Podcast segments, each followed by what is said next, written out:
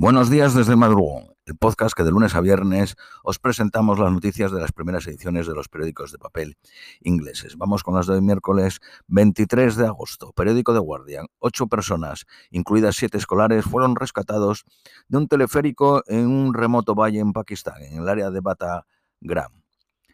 Donald Trump se entrega se entregará a las autoridades mañana por las acusaciones de dar la vuelta a las elecciones presidenciales del 2020 en Georgia. Donald Trump posteó en su plataforma True Social que sería arrestado mañana. Los cuerpos de 18 personas han sido encontrados en el noreste de Grecia, donde los bomberos están batallando contra un incendio. Un portavoz del Servicio de Incendios dijo que no había eh, informes de personas desaparecidas, por lo que es posible que las víctimas fuesen migrantes que habían entrado desde Turquía. En Europa, autoridades evacuaron 700 personas de casas y un camping en la isla de Elba. En Italia, en España, los bomberos están eh, ganando la batalla al incendio que quemó 15.000 hectáreas en Tenerife, el 7% de la isla. En Francia, 19 de los 95 departamentos están en máxima alerta roja por el calor. Es primer ministro a prisión en su vuelta a Tailandia, Tailandia mientras su partido lucha por llegar a un acuerdo con el ejército. Ha estado más de 15 años en el exilio. Su partido es ahora el que gobierna. Putin ha dicho en la cumbre de países en desarrollo en Sudáfrica de que debería ser el bloque de comercio representando a la mayoría global. No obstante, ha habido discrepancias sobre aceptar nuevos miembros y sobre convertir el BRICS en un contrapeso político de Occidente. Lula dijo que solo quieren organizarse ellos mismos. Un dron parece haber destruido un bombardero supersónico ruso en una base a 400 millas de la frontera con Ucrania, en pleno Rusia. El bombardeo es un Tu-22M3. El noticiero New Voice of Ucrania informó que drones ucranianos habían dañado cinco aviones en días recientes. Zelensky se ha reunido con el presidente de Serbia y con el primer ministro de Croacia en la cumbre de los Balcanes celebrada en Atenas. El primer ministro griego ha dicho que su país ayudará a entrenar a pilotos ucranianos a volar los F-16. Los F-16 fueron desarrollados por un consorcio de Estados Unidos, Países Bajos, Dinamarca, Bélgica y Noruega a finales de los 70. Prigozhin, el jefe del grupo Wagner, ha posteado el primer vídeo desde la rebelión en Rusia, apareciendo en uno grabado posiblemente en África con el grupo Wagner. La Unión Africana deja la puerta abierta a una acción militar para restaurar la democracia en Níger. El primer ministro eh, espera eh, que de español eh, dice que las disculpas del presidente de la Federación de Fútbol no son suficientes y que España todavía tiene que recorrer un largo camino en igualdad y derechos de las mujeres. Le dio un pico a una de las jugadoras.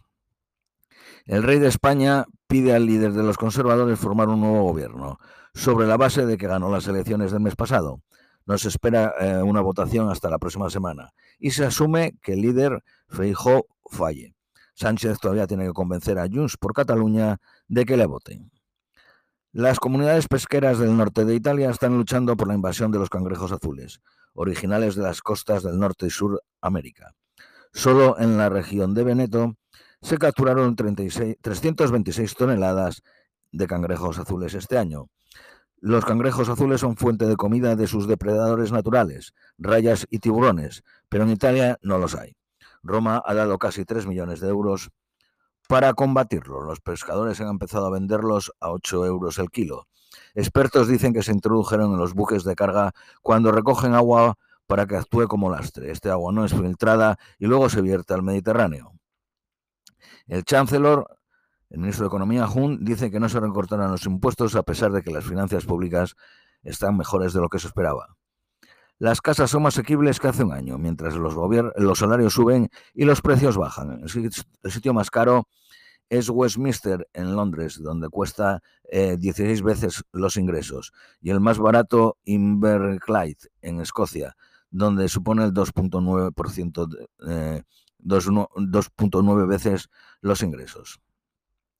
Los socios de la auditoría y de la consultoría PwC cobrarán más de 500.000 libras a pesar de la caída de los beneficios. Los muertos por drogas en Escocia son tres veces más que el resto del Reino Unido. Hubo 1.051 muertos en Escocia en 2022. Una cuarta parte de los trabajadores de la industria de la música no ha trabajado, eh, británica no ha trabajado en Unión Europea desde el Brexit. Un juez que preside un tribunal de la ONU dice que Reino Unido ya no puede ignorar las llamadas a las reparaciones por la esclavitud. Investigadores han encontrado una bacteria que consume los gases de efecto invernadero. Los fans ingleses de fútbol que se encontraban en el aeropuerto de Heathrow para dar la bienvenida a la selección de fútbol femenina, ayer no lo pudieron hacer por las medidas de seguridad y no pasaron por el departamento de llegadas y salieron por una puerta de atrás. Estudiantes que empiezan la universidad piden la vacuna de la meningitis. Se ha realizado el primer trasplante de útero a una mujer abriendo la posibilidad de que docenas de mujeres infértiles tengan bebés.